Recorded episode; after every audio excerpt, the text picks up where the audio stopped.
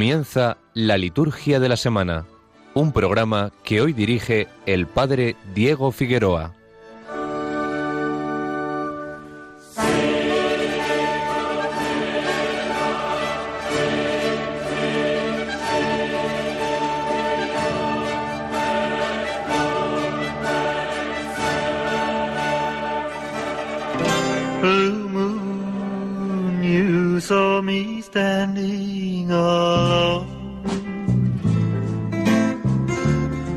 Without a dream in my heart,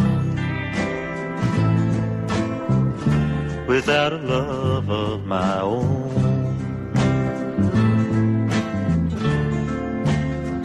Blue moon,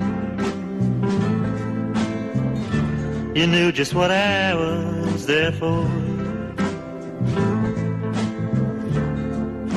You heard me saying a prayer for someone I really could care for.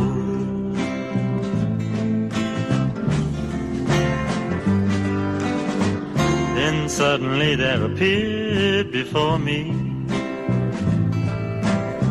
the only one my arms could ever hold. I heard someone whisper, please adore me. And when I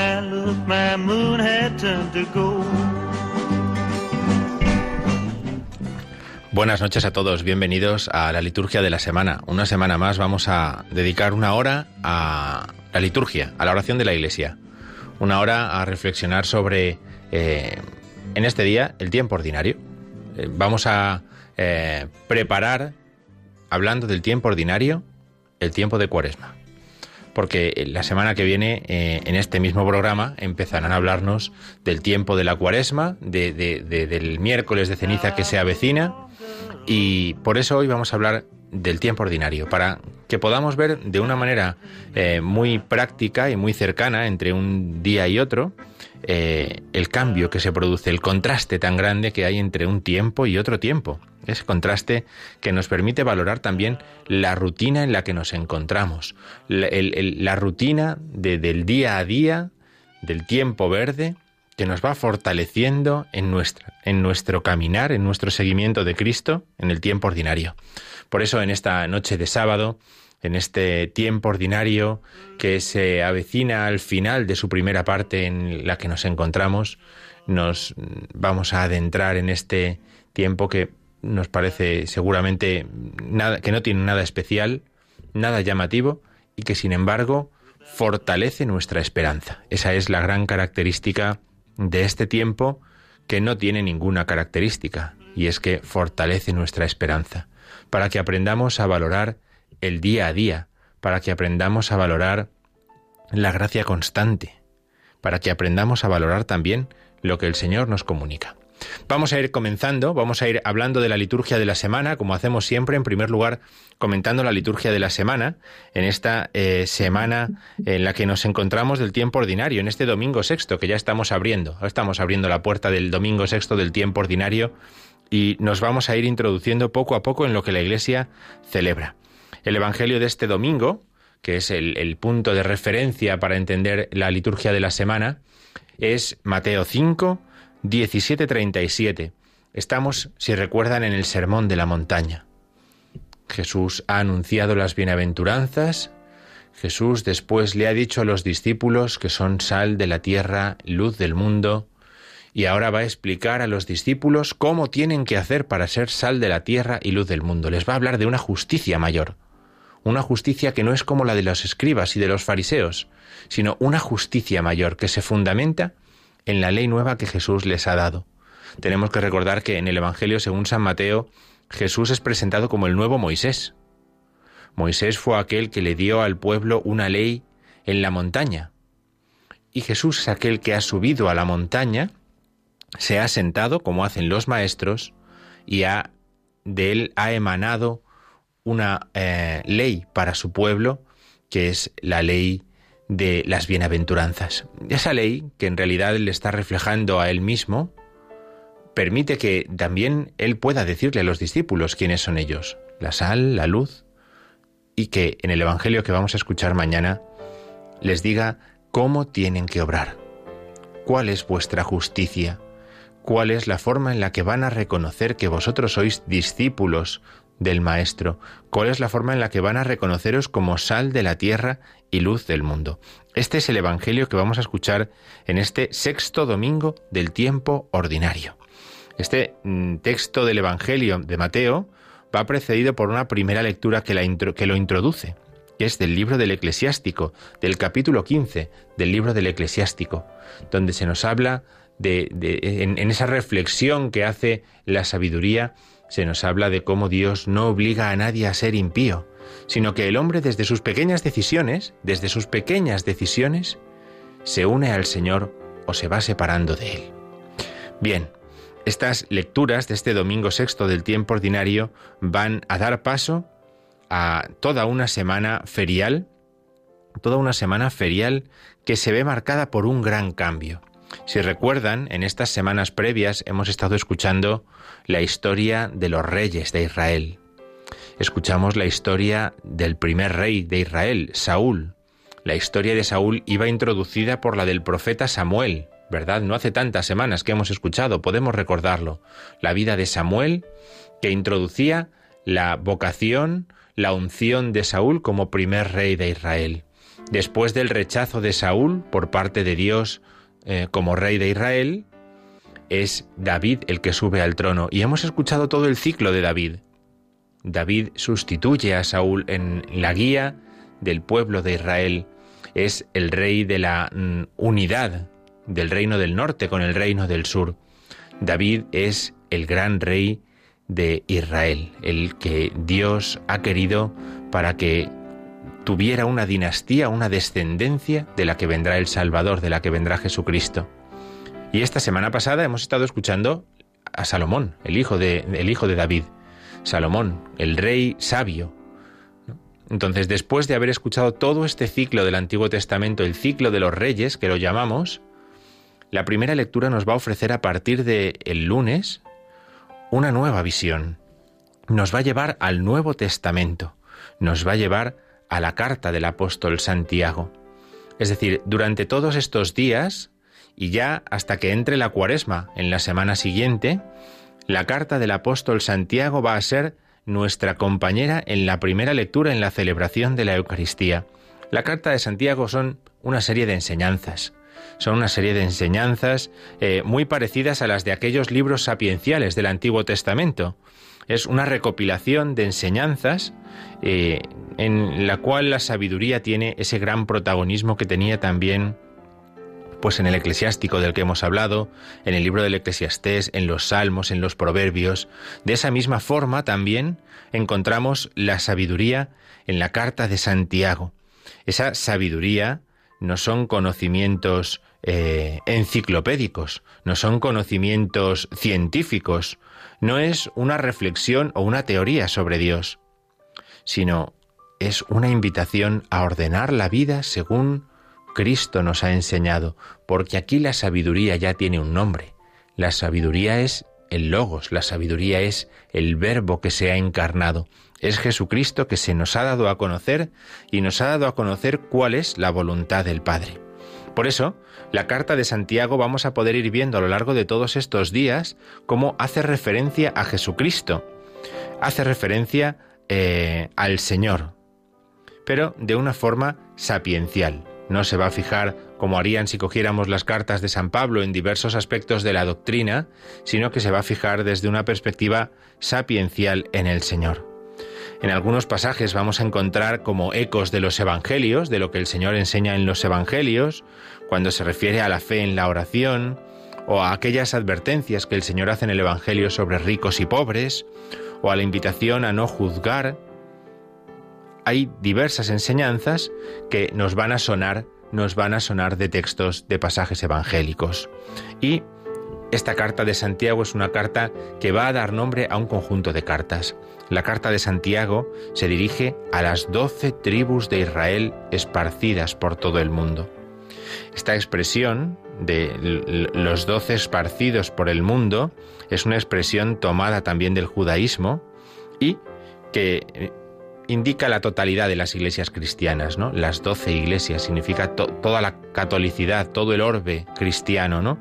Por eso va a dar, de aquí se va a tomar el nombre de cartas apostólicas, de cartas católicas, a esta carta de Santiago, a las dos cartas de Pedro, a las tres cartas del apóstol Juan, a la carta de Judas.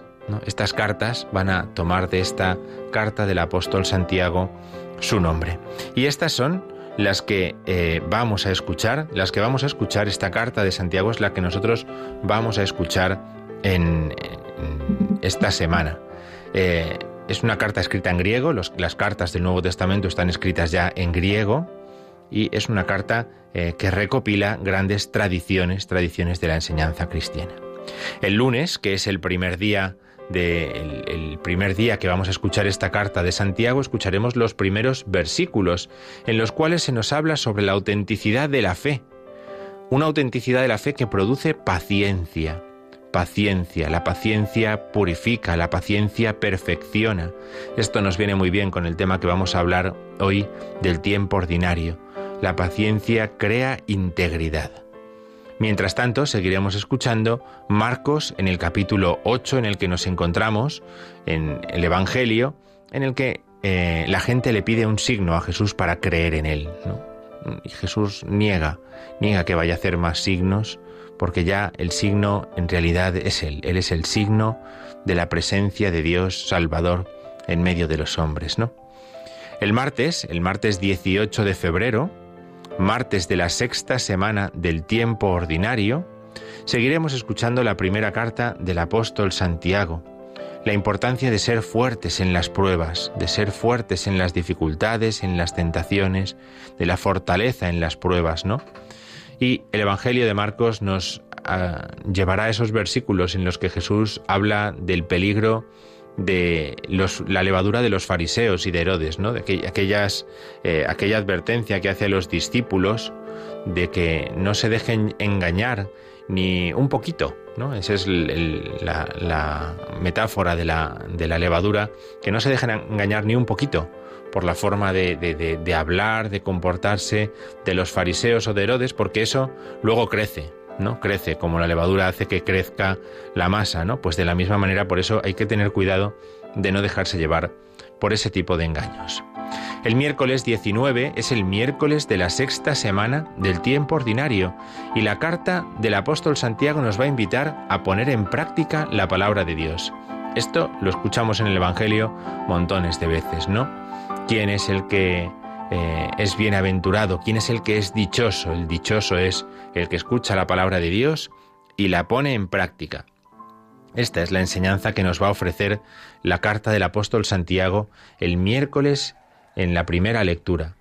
Mientras que el Evangelio, el Evangelio del apóstol, el Evangelio de, de San Marcos, que estamos escuchando, nos relatará la curación de un ciego. La curación de un ciego. El jueves jueves 20, jueves de la sexta semana del tiempo ordinario, entramos en el segundo capítulo de la carta del apóstol Santiago. Ven qué bueno que vamos a poder ir escuchando durante toda la semana esta carta, vamos a poder ir conociendo el Nuevo Testamento, incluso aquellas cartas que son más pequeñas, más desconocidas, ¿no? menos leídas o menos utilizadas normalmente por nosotros, vamos a tener oportunidad eh, en estos días en los que no hay muchas celebraciones del santoral para poder ir siguiendo esta lectura. La carta de Santiago, en el capítulo número 2, hace referencia a, evitar toda forma de discriminación. ¿no? El apóstol pone el ejemplo de los pobres. ¿no? Dios eligió a los pobres. No podemos nosotros ultrajar al pobre, ¿no? Así es como dice el apóstol Santiago en el capítulo segundo. Y el Evangelio nos lleva a un pasaje conocido de, San Marcos, que es ese, de, ese del primado de Pedro, tú eres el Mesías, tú eres el Hijo de Dios vivo. Ese reconocimiento que hace Pedro, ese reconocimiento que hace Pedro eh, de Jesucristo como el Hijo de Dios, ¿no? como el, el Salvador de los hombres. El viernes, el viernes es 21 de febrero y es viernes de la sexta semana del tiempo ordinario. Volveremos a leer la carta del apóstol Santiago, que hace referencia a la relación entre la fe y las obras, la, fe sin las obras está muerta, dice el apóstol Santiago, para explicar la importancia que tiene que la fe se demuestre con hechos. La fe se pone a prueba y se demuestra en los hechos, en las acciones que uno realiza y elige día a día. Y también escucharemos en el Evangelio cómo Jesús advierte a los discípulos que el que pierda su vida por mí, por el Evangelio, será el que la salve. Esa paradoja del grano de trigo que cae en tierra y muere y da fruto abundante, esa paradoja será la que escuchemos el viernes en el Evangelio. El sábado es el único día festivo de esta semana sexta del tiempo ordinario, porque el 22 de febrero la Iglesia celebra la fiesta de la Cátedra del Apóstol San Pedro, la Cátedra de San Pedro, que se encuentra en la Basílica de San Juan de Letrán, en Roma, ¿verdad? La Cátedra de Pedro y la Cátedra de los sucesores de Pedro está en la Basílica de San Juan de Letrán, al fondo de aquella inmensa basílica. Ahí está la cátedra desde la que Pedro, que ha reconocido en Cristo al, al Mesías, en Jesús ha reconocido al Cristo, al Mesías, es reconocido también por el Señor como la piedra sobre la que el Señor edifica la iglesia. Por eso, cuando nosotros celebramos la cátedra de San Pedro, pedimos por el Papa, pedimos por el sucesor de Pedro y además pedimos que nosotros estemos siempre unidos al magisterio de Pedro, al magisterio de la iglesia, unidos a las enseñanzas de aquel que es nuestro pastor, unidos a aquel que ha sido llamado a presidir en la caridad, en la fe y en la caridad a la Iglesia. Las lecturas de ese día son propias, son propias. Vamos a escuchar en el Evangelio el paralelo en Mateo del Evangelio que hemos escuchado el día anterior en Marcos. ¿no? Tú eres Pedro, yo te daré las llaves del reino de los cielos. Y la primera lectura es de la carta del apóstol, la carta del apóstol San Pedro en la que él escribe diciendo que él es testigo de la pasión del Señor, es decir, testigo de ese misterio que lo ha convertido en Mesías y Salvador de los hombres. Con esto completaremos la semana sexta del tiempo ordinario, que nos deja ya pues prácticamente a las puertas del tiempo de Cuaresma. Después de este repaso que hemos hecho de la liturgia de la semana, vamos a escuchar un poquito de música, hacemos un descanso musical y entramos en el tiempo ordinario.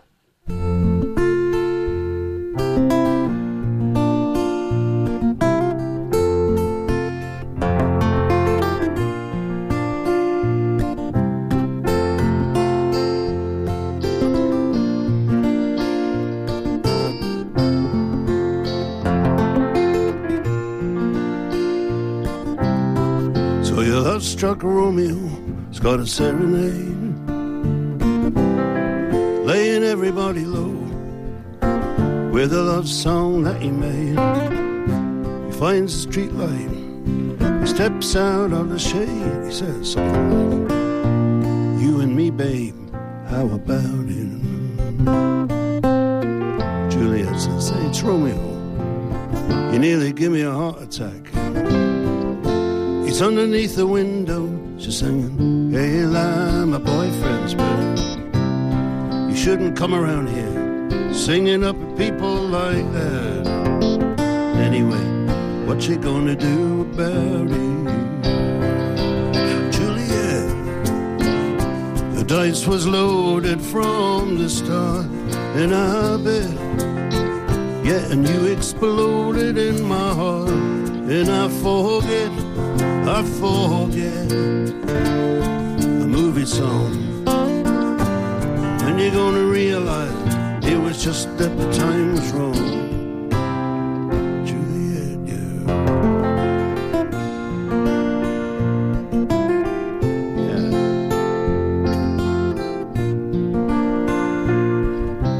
Yeah, and I can't do the talk, no. Like the talk on TV. Song like the way it's meant to be.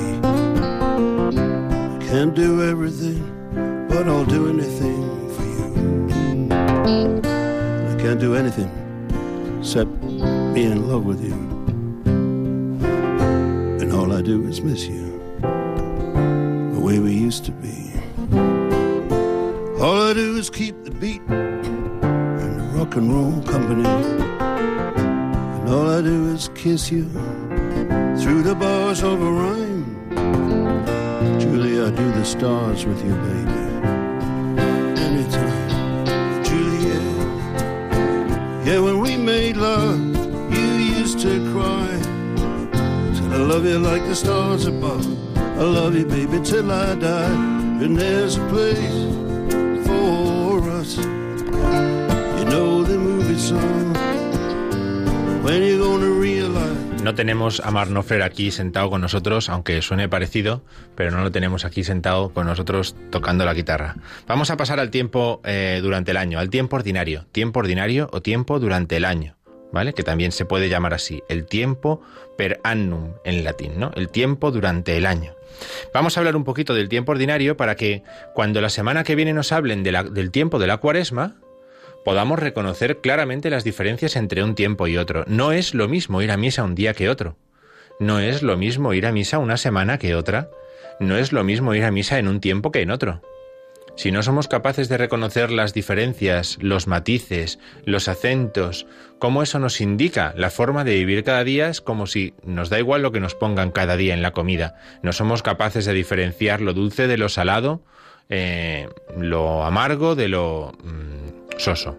Entonces es importante que tomemos conciencia de la importancia que tiene vivir bien estos tiempos, de la importancia que tiene el reconocer las características propias que tienen cada uno de estos tiempos en los que estamos hablando. El tiempo ordinario es un tiempo que dura 33, 34 semanas en función de cómo caiga la fiesta de Pascua, 33 o 34 semanas. Ese tiempo verde que llamamos nosotros también, es el tiempo en el que el sacerdote lleva esa, eh, esa vestidura verde, ¿no? Eh, ese tiempo eh, de 33 o 34 semanas no celebra ningún aspecto peculiar del misterio de Cristo, sino más bien el misterio de Cristo en su plenitud. Principalmente a esto nos ayuda la celebración de cada domingo, de cada domingo. Así que, eh, igual que nosotros llegamos a la Navidad y en la Navidad festejamos el nacimiento del Salvador, o en el Adviento la preparación para la segunda venida del Salvador, hay misterios concretos, ¿verdad?, que celebrar durante esos tiempos. En el tiempo ordinario no celebramos ningún misterio en concreto, al contrario, lo que hacemos es seguir al Señor. Tan simple como eso, seguimos al Señor por el camino de la vida. Le seguimos mientras nos enseña, le seguimos mientras nos educa, le seguimos mientras nos va cambiando el corazón.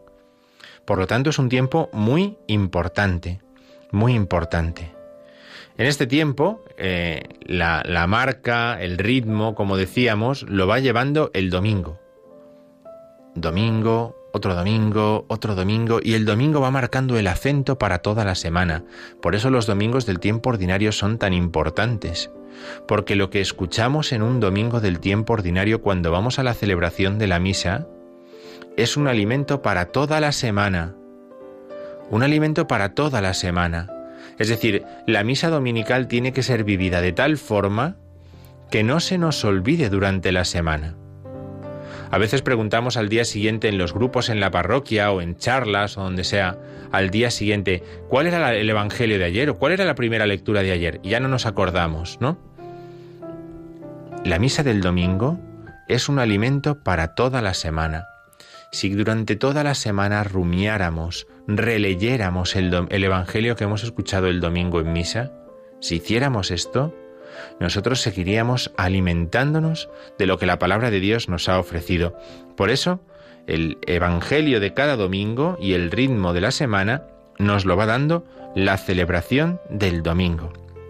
La celebración del domingo durante el tiempo ordinario puede suceder que ceda su importancia a algunas fiestas que tienen mayor importancia. Fíjense, tenemos un ejemplo muy cercano.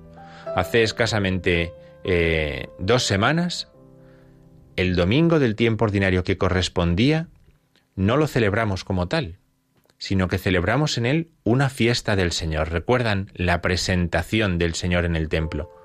Coincidió que cayó en domingo y como esa fiesta del Señor es más importante incluso que el domingo, el domingo del tiempo ordinario le cede, le cede la precedencia, le cede la importancia, le cede las lecturas, las oraciones y todos los eh, elementos propios De tal forma que nosotros fuimos a misa hace un par de domingos, ¿no? Y no nos encontramos al sacerdote de verde, ni con las lecturas y las oraciones del domingo, ni con unas preces eh, propias de un domingo, sino que todo giraba alrededor del Evangelio de la presentación del Señor en el templo. Bien, de esta forma, de esta forma es como nosotros celebramos el tiempo ordinario, marcado principalmente por el domingo. Este tiempo, en realidad, es el, fundamento de lo que luego vamos viviendo durante el año, porque es el tiempo que tiene más peso, es el más duradero de todos. Lleva mm, más de la mitad de los domingos y de las semanas del año se nos van en el tiempo ordinario, por lo tanto es el que sostiene, de alguna forma, el resto de misterios, el resto de celebraciones que después vamos haciendo a lo largo del año litúrgico. Y este tiempo del tiempo ordinario es el que se divide en dos partes. La primera parte va desde el domingo siguiente a Epifanía y hasta el miércoles de ceniza. Es una parte breve, ¿verdad? Una parte breve. Desde la primera mitad de enero y hasta más o menos el mes de febrero, alguna semana del mes de febrero normalmente, ¿no? Y luego una segunda parte del tiempo ordinario, mucho más larga, que ocupa desde que termina el tiempo pascual Después de la fiesta de Pentecostés volvemos al tiempo ordinario, allá por mayo, junio, y el tiempo ordinario ya dura hasta el mes de noviembre. Es decir, desde junio aproximadamente hasta noviembre, seis meses, la mitad del año, se va en domingos del tiempo ordinario y en, el tiempo a lo largo del año, durante el año eh, siguiendo al Señor, ¿no? Como decíamos, un tiempo para seguir al Señor. La estructura definitiva de este tiempo ordinario, de este tiempo ordinario, la, la, recibe, la recoge la Iglesia en el siglo VIII, siglo IX, siglo X. Ya tenemos una eh, estructura propia. Una estructura propia significa unas lecturas, significa unas oraciones, significa una división del tiempo, una, visión completa de lo que es el tiempo ordinario. Y por dar algunos de los elementos más significativos de este tiempo ordinario, lo que tenemos como elemento más significativo es la importancia del domingo. La importancia del domingo. El domingo por el domingo, ¿eh? El domingo como día de la resurrección del Señor. Nosotros nos hemos mal acostumbrado a llenar de acentos los domingos y tenemos un domingo que es el domingo de tal, otro el domingo de cual, ¿no? En la jornada de no sé qué, la jornada de no sé cuántos, llenamos el domingo, los domingos de jornadas. Ninguna de esas jornadas tiene la importancia que tiene el domingo. Solo son pequeños acentos que no pueden tapar en nuestra celebración lo que es el domingo en sí. Si, si empezamos a tapar la celebración dominical con otros elementos, perderemos aquello en lo que nosotros pisamos, por así decirlo, para saltar de día en día y de semana en semana. Es importante el valor del domingo, el valor del domingo. El tiempo ordinario está marcado clarísimamente por el domingo y por las lecturas y oraciones de cada domingo.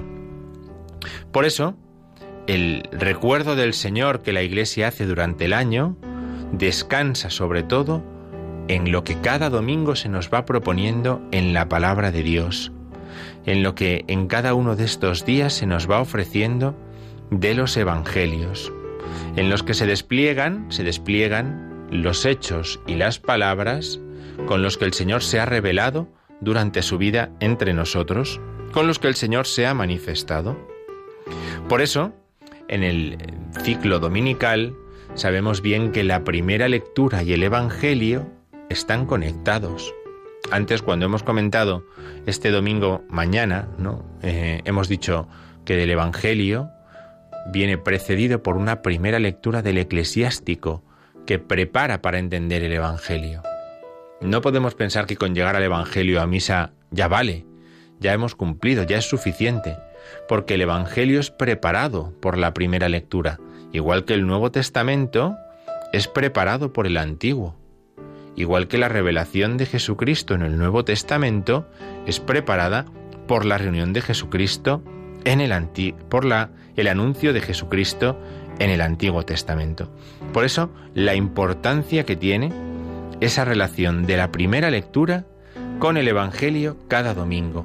Lo hemos remarcado muchas veces, ¿verdad? Pero nunca es suficiente para que cuando lleguemos a la iglesia el domingo, escuchemos con atención y busquemos la relación de una lectura con la otra, por si acaso en la homilía no se nos explicara. Bien, estas son las cosas como más significativas, más significativas del tiempo ordinario. Por añadir un último detalle, un último detalle, diríamos, las lecturas dominicales del Evangelio durante el tiempo ordinario se dividen en tres años. Un año es Mateo, otro año Marcos, otro año Lucas. Son lecturas cíclicas, cíclicas. Todo un año en el tiempo ordinario escuchamos Mateo, todo un año en el tiempo ordinario escuchamos Marcos, todo un año en el tiempo ordinario escuchamos Lucas. Y de esta manera no perdemos, no perdemos, sino que escuchamos los evangelios sinópticos. Sinópticos significa paralelos. Sinópticos, ¿no? Son Mateo, Marcos y Lucas. Nosotros ahora nos encontramos en el año de Mateo. Lo sabemos bien. Nos encontramos en el año de Mateo. Y Mateo es el que nos va guiando de domingo a domingo. Vamos, por tanto, a continuar un poquito, vamos a hacer un pequeño descanso, eh, un descanso musical. Después de este descanso musical, entraremos un poquito más en que en este tiempo ordinario, en este ciclo del, año, hay una serie de fiestas que, que salpican este tiempo ordinario. Hay una serie de fiestas muy especiales. Hacemos un descanso musical, escuchamos un poquito de música y después hablamos sobre estas fiestas en el tiempo ordinario.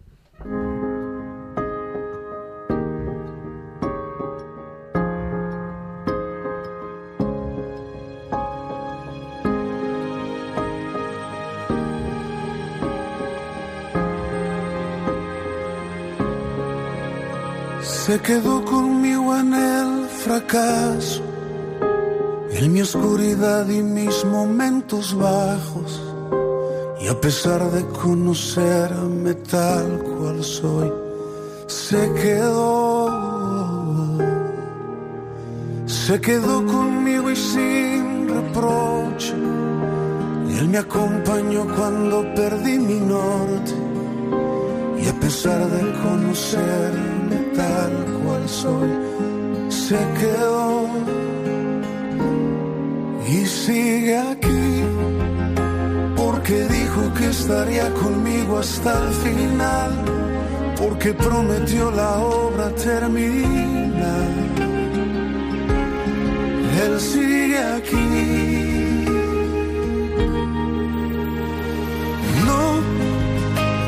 Me dejará cuando en mi fe se meta el sol, cuando tropiece y piense que no hay solución él me guiará con la paciencia de su amor. Él sigue aquí.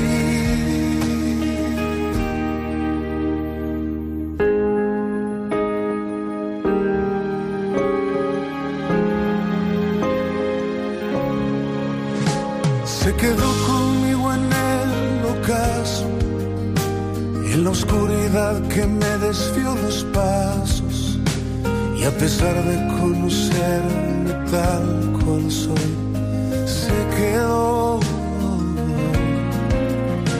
Se quedó conmigo y fue paciente. Y me levantó cuando bajé mi frente. Y a pesar de conocerme tal cual soy, se quedó. Y sigue aquí porque dijo que estaría conmigo hasta el final, porque prometió la obra terminar. Él sigue aquí. No me dejará cuando en mi fe se meta el sol, cuando tropiece y piense que no hay solución él me guiará con la paciencia de su amor. Él sigue aquí. No me dejará cuando en mi fe se meta el sol. Cuando tropiece y piense que no hay solución. Él me guiará con la paciencia de su amor. Él sigue aquí. Aunque a veces dudo y retrocedo, aunque a veces pienso que no puedo, Él sigue aquí. Él sigue aquí. Muy bien, pues vamos a hablar sobre una serie de celebraciones, de fiestas del Señor que nos encontramos a lo largo del tiempo ordinario. Una serie de fiestas las vamos a dividir en dos, en dos tipos. Las primeras son las que son móviles y después hablaremos de las que son fijas. Ahora vamos a hablar de las móviles tranquilamente y luego eh, abriremos eh, tiempo para llamadas por si alguien quiere eh, hacer alguna pregunta, alguna consulta en el, en el programa y mientras tanto iremos hablando de las que son fijas. Vamos a hablar primero de las que son móviles. La primera de estas fiestas, de estas solemnidades del Señor móviles es la de la Santísima Trinidad. ¿Verdad? Sabemos bien que una vez que termina el tiempo pascual, el tiempo pascual termina el día de Pentecostés, ¿no? La solemnidad de Pentecostés, y el domingo siguiente, el domingo siguiente, la Iglesia celebra la solemnidad de la Santísima Trinidad. Decimos que es móvil porque cada año cambia de fecha. Cada año cambia de fecha, ¿verdad? Eh, según cuando haya caído la Pascua, cae Pentecostés y según cuando caiga Pentecostés, la semana siguiente es la celebración de la Santísima Trinidad. Es ese primer domingo después de Pentecostés. Y es una, eh, solemnidad eh, que se inició su devoción en la Edad Media. En la Edad Media aparece una gran devoción a la Trinidad, el Padre, el Hijo, el Espíritu Santo, y se difundió durante la Edad Media y Juan XXIII la introduce en el calendario romano. Es Juan XXIII el que decide que pase a ser una fiesta importante en el calendario. Juan XXII, Juan 22, mucho antes, Juan 22, no Juan 23. Juan 22 es el que la introduce en el calendario eh, romano, porque después Trento es quien lanza esa, esa solemnidad de, la Santísima Trinidad de una forma definitiva. Es una oportunidad, la de celebrar el misterio de la Santísima Trinidad, una oportunidad de expresar, de buscar la manera de expresar la comunión con Dios.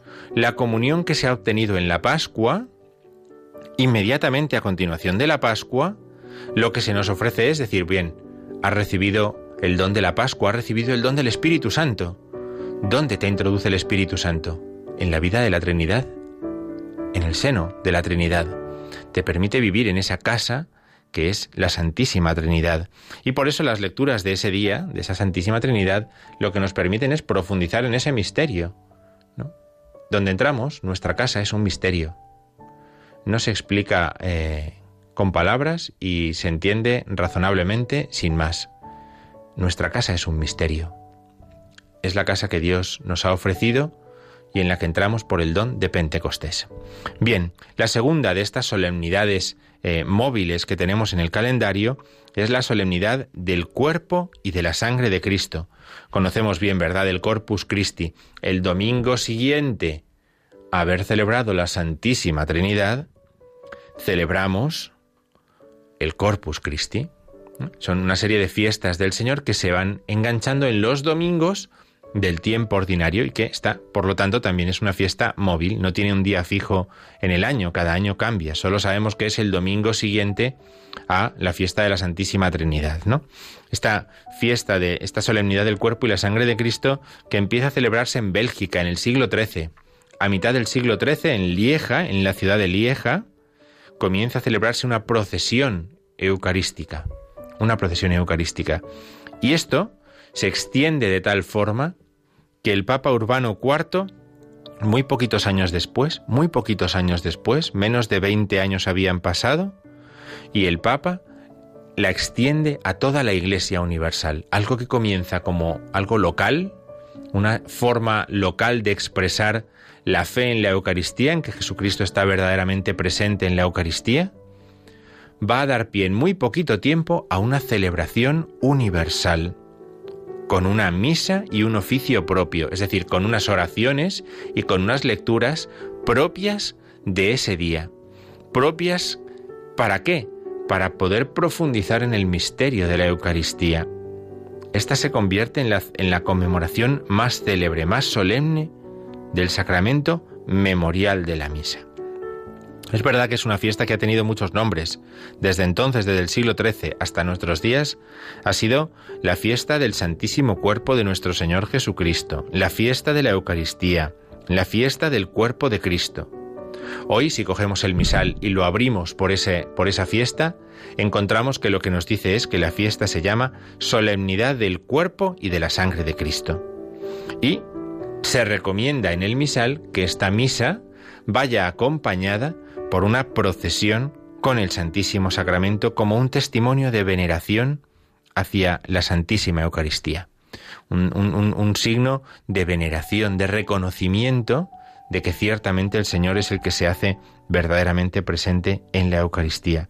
Los textos de la misa son todos encaminados a, hacer eh, al cristiano reflexionar y venerar este gran misterio de nuestra fe y mm, está marcado, es un texto, son textos que están además marcados por eh, la importancia que tiene Santo Tomás de Aquino, que dota de himnos esta fiesta del Santísimo Cuerpo y la Sangre de Cristo. La tercera fiesta móvil del Señor que encontramos en el tiempo ordinario es la solemnidad del Sagrado Corazón de Jesús. La solemnidad del Sagrado Corazón de Jesús, que se celebra en el viernes posterior, en el viernes posterior al segundo domingo después de Pentecostés. ¿Ven? Otra fiesta eh, móvil que también se mueve en función de las fiestas de Pascua y del tiempo pascual. El culto litúrgico al corazón de Jesús, el viernes siguiente a la octava del Corpus, empieza en el siglo XVII. En el siglo XVII, San Juan Eudes, Santa Margarita María de Alacoque, y más tarde otros grandes santos. En España, sin duda, Bernardo Hoyos. Y estos son los grandes promotores de la devoción al Sagrado Corazón de Jesús. Pío IX, en el año 1856, extiende esa fiesta, que todavía era una fiesta local, a una fiesta universal. Pío IX convierte esta fiesta en una fiesta que celebra toda la Iglesia, mitad del siglo XIX. Y a principios del XX, es Pío XI el que le da la máxima categoría litúrgica. Dice, esto no es una fiesta, esto es una solemnidad de primer grado, de, la, máxima importancia. Por eso, la, la, reforma de después del concilio la ha mantenido con esta categoría de solemnidad, de solemnidad, tomando los textos que ya se utilizaban en la misa en los tiempos de Pío XI. Y son textos que nos ayudan a descubrir el corazón de Cristo como fuente de nuestra salvación, porque de él brotan el agua con la sangre, los sacramentos de la vida de la Iglesia, los sacramentos de la vida de la Iglesia. La cuarta solemnidad, la cuarta gran fiesta del Señor que nos encontramos en el tiempo ordinario, también es una fiesta fij, variable, móvil, y es la solemnidad de Jesucristo, Rey del universo. Es la última del año litúrgico, Jesucristo, Rey del universo el último domingo del tiempo ordinario, el domingo antes de comenzar el Adviento, es eh, cuando celebramos a Jesucristo Rey del Universo. Pío XI, Pío XI en el año 1925 publica una encíclica que se llama Cuas Primas. Cuas Primas. Y en esa encíclica que dedica a reflexionar sobre el misterio de Cristo como Rey, ¿Por qué decimos que Cristo es Rey? ¿no? Fíjense eh, lo que hemos dicho, 1925, eh, el mundo vive en periodo de entreguerras, ha terminado la Primera Guerra Mundial, los desastres de la Primera Guerra Mundial, el mundo ha visto eh, qué capacidad tiene el hombre de hacer mal, de hacerse daño unos, los unos a los otros, ¿no? Y el Papa mm, Pío XI publica una encíclica para decir, pero nosotros no podemos perder la esperanza porque el Señor gobierna todo, aunque las cosas vayan mal, aunque el hombre se haga daño, solamente se hace daño porque se le olvida que el Señor es el Rey del universo, que el Señor es el Rey de todo. Y entonces dice, para que no se nos olvide, vamos a instituir una fiesta litúrgica. Cristo Rey del universo. Y entonces es Él el que propone, o sea, el que manda que toda la Iglesia celebre a Cristo como Rey del universo al final del año litúrgico. Es una celebración eh, súper sugerente. Es una celebración que nos ayuda a recoger todo lo que hemos hecho durante el año, como al final del tiempo Cristo recogerá todo y lo pondrá a los pies del Padre. De la misma manera que nosotros hacemos en el año, en el año litúrgico, así será al final de los tiempos. Estas cuatro solemnidades se ven acompañadas por una fiesta más, la fiesta de Jesucristo, sumo y eterno sacerdote, introducida en España a finales del siglo XX, en 1973, con una misa y un oficio propio, que vienen a demostrar que Cristo es el mediador, es el mediador entre Dios y los hombres. Cristo es el pontífice de la nueva alianza porque se ha entregado en oblación para nuestra salvación. Él es el sacerdote y la víctima. Eh, este acento de la figura de Jesucristo tan puramente español, tan, tan puramente hispano, que es el de Jesucristo sumo y eterno sacerdote, es eh, de gran belleza.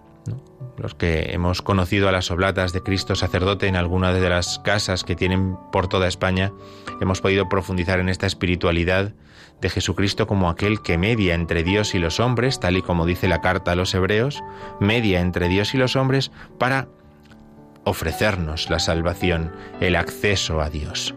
Bien, estas son las fiestas móviles, móviles del Señor durante el tiempo ordinario, que le dan matices, matices a ese tiempo en el que vamos rutinariamente, de domingo a domingo, de día en día, siguiendo al Señor y creciendo en la comunión con Él. Vamos a escuchar un poquito de música y abrimos un poco los teléfonos por si hay alguien que tenga alguna pregunta. El teléfono es 91005 9419. Lo repito, 91005 9419. Escuchamos un poco de música y continuamos.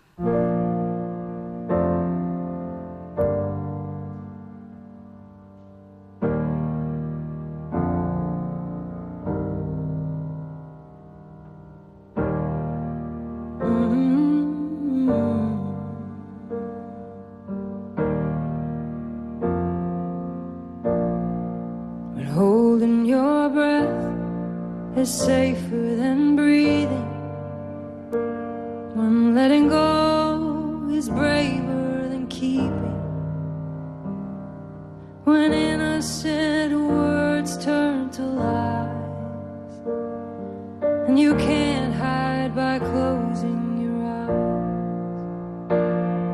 When pain is all that they offer, like a kiss from the lips of a monster, you know the famine so well, but never met the feast.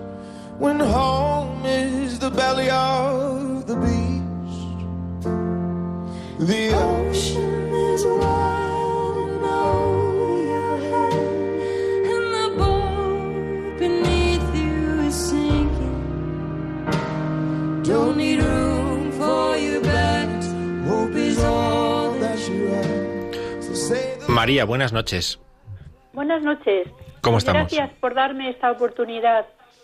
de nada. Yo estaba pensando, ¿por qué se lee a diario al evangelista San Marcos?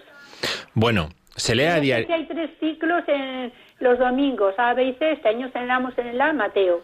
Y durante la semana, ¿por qué leemos a Marcos? ¿Cuál muy, es el criterio? Muy bien, muy buena pregunta.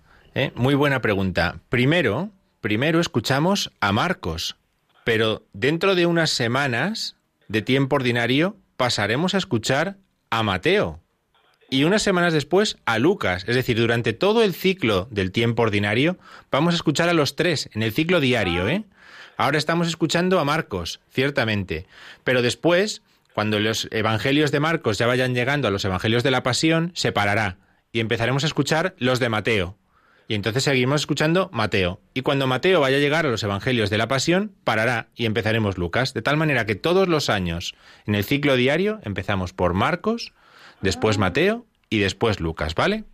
Ah, qué interesante, gracias. No sabía cuál era el motivo y así que me ha alegrado muchísimo. Muy bien, muchas gracias. Muchísimo. Ya sé que San Juan luego se lee pues en Pascua y en Navidad. En Pascua, en algunos días concretos, incluso en Luego este... tres domingos Eh, la cuaresma y así. Eh, estupendamente, muy bien. Muchas gracias, buenas noches. Muy bien, buenas noches. Bu- Buenas noches. ¿Con quién hablo? Paco de Pulchena. Muy buenas noches, Paco. Sí, que digo que soy, lleva usted razón en, en lo que dice, que hay cambios de Mateo, de Lucas y, y de varios. Eso es. Sí. Sí, ¿sabe por qué es? Dígame, dígame. Sí, no, diga, dígame usted. ¿Sabe por qué es? Eso es porque el Concilio Vaticano II dice Sí. que se abran Sí. los tesoros de la Sagrada Escritura para que todo el mundo Así los es. escuche. ¿Eh? Así es, así es. Claro. Y lo mismo que San José también es movible, ¿no? Sí, pero- San José cae en medio de la cuaresma. Ciertamente, lo único que San José es una fiesta de San José, no es una fiesta del Señor. Las que yo le he dicho eran fiestas del Señor. Y esta es de un Sí. santo, que es San José, ¿de acuerdo? Y la encarnación igual. La encarnación también, pero la encarnación, ve usted, es una fiesta fija, porque esa es el 25 de marzo. ¿Ve? Sí, el 25. Muy bien, pues que tenga buena Muy noche. bien.